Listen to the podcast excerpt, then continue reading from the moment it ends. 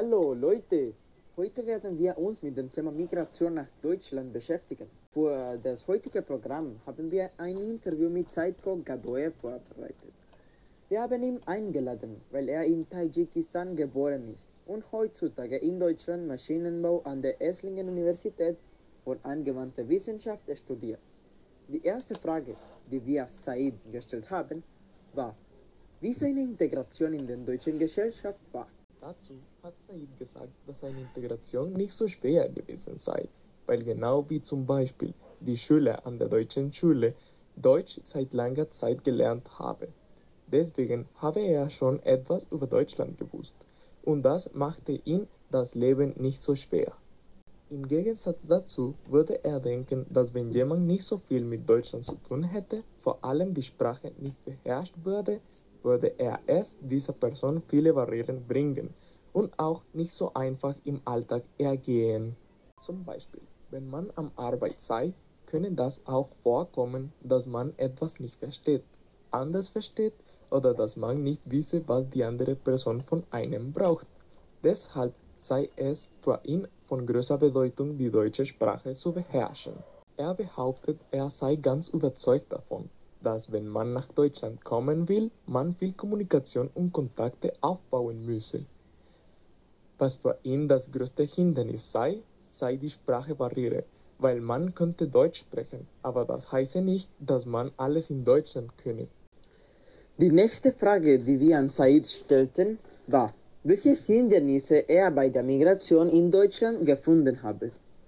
Said ist in der Meinung, dass man den Leuten anzusprechen lernen müsse, denn es ist ein wichtiger und unlässlicher Bestandteil des Alltags sei.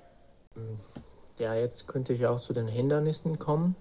Hindernisse alleine beim Kommen ähm, finde ich, äh, ich wollte ja auch studieren. Ähm, das Hindernis ist, wenn man studieren will, muss man auch einen, ähm, beziehungsweise, äh, das ist ein bürokratischer Fall in Deutschland, dass du einen, ähm, also einen Nachweis äh, zeigen musst, äh, jedes Jahr über irgendwie 8000 Euro und das war mir echt problematisch schon am Anfang an, weil halt ähm, in Deutschland erst äh, nicht so einfach, beziehungsweise in der anderen Währung gesehen, 8000 Euro sehr viel Geld ist ja erstmal.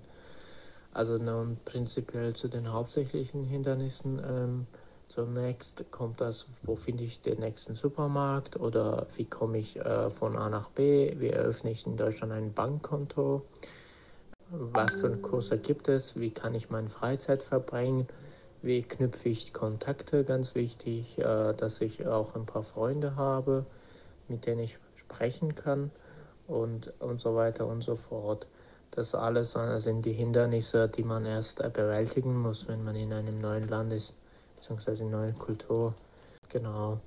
Er meint, dass wenn man Flüchtling sei, dann bekomme man mehr Aufmerksamkeit im Bereich Integration, denn man fast kein Hintergrundwissen hat. In den meisten Fällen kennen sich viele weder mit der Sprache noch mit der Kultur nicht aus. Danach haben wir Said gefragt, ob er etwas über Integrationsmöglichkeiten oder Integrationsmaßnahmen wisse. Darauf antwortet er, dass er Deutschland für sein offenes Land halte, aber dass es von jeder Person abhänge, wie diese Integration zurechtkommt. Er bestätigt, dass Deutschland schon Möglichkeiten anbietet, mit denen man Zugang auf Verbesserung der Sprache, manchmal sogar Spracherwerb und Erfahrungen des Alltags hat. Er meint, es gäbe Tools, mit denen man auf verschiedene Informationen zugreifen kann, zum Beispiel mögliche oder zukünftige Arbeits-, Bildungs- und Wohnplätze. Nichtsdestotrotz müsse man sich die Integrationsmöglichkeiten für sich selber als Student suchen. Seine Erfahrungen mit Integrationsprogrammen als, Stud als Student seien nicht die beste gewesen, äußert er.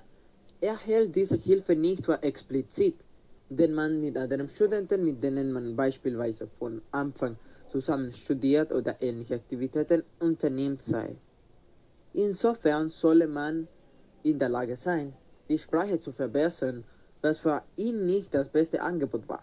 Er betont wieder, man solle als Student selber Integration verlangen. Herr Said legen große Unterschiede zwischen ausländischen Studenten und Flüchtlingen, wenn es zum Thema Integration ankommt. denn für Studenten weniger interessiert wird als für die Flüchtlinge. Für sie sei alles besser und klarer strukturiert. Zum Schluss haben wir Said nach seiner Meinung gefragt, indem er Verbesserungsmaßnahmen für die Integrationsmöglichkeiten in Deutschland vorschlug. Und äh, Auf seine persönliche Meinung finde er, dass die Leute, die nach Deutschland kommen, sich sowohl sozial als auch psychologisch für Kulturänderungen vorbereiten sollen. Das heißt, dass man spezifische Eigenschaften haben solle. Einige Beispiele dafür seien, dass man offen sein solle, dass man keine schüchterne Verhaltensweise annehme, dass man einfach neue Freundschaften schließen solle und so weiter. Er sagt, man könne nach Deutschland kommen, obwohl man sich nicht so verhalte.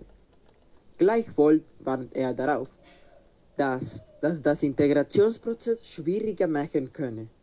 Er bezeichnet Fußballspielen, Kaffee trinken und alles. Schließlich drückt er aus, dass Deutschland von den Studenten erwartet, dass sie ohne Hilfe in eine neue Kultur sich integrieren können.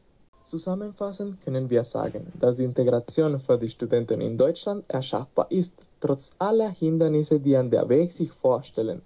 Vielen Dank, Said, fürs Interview. Wir sehen uns in der Show der nächste Woche. Ciao, ciao, ciao, ciao, ciao! Was in der casuellen Ebene zu tun habe, als die Aktivitäten, die man tun kann, um sich zu integrieren.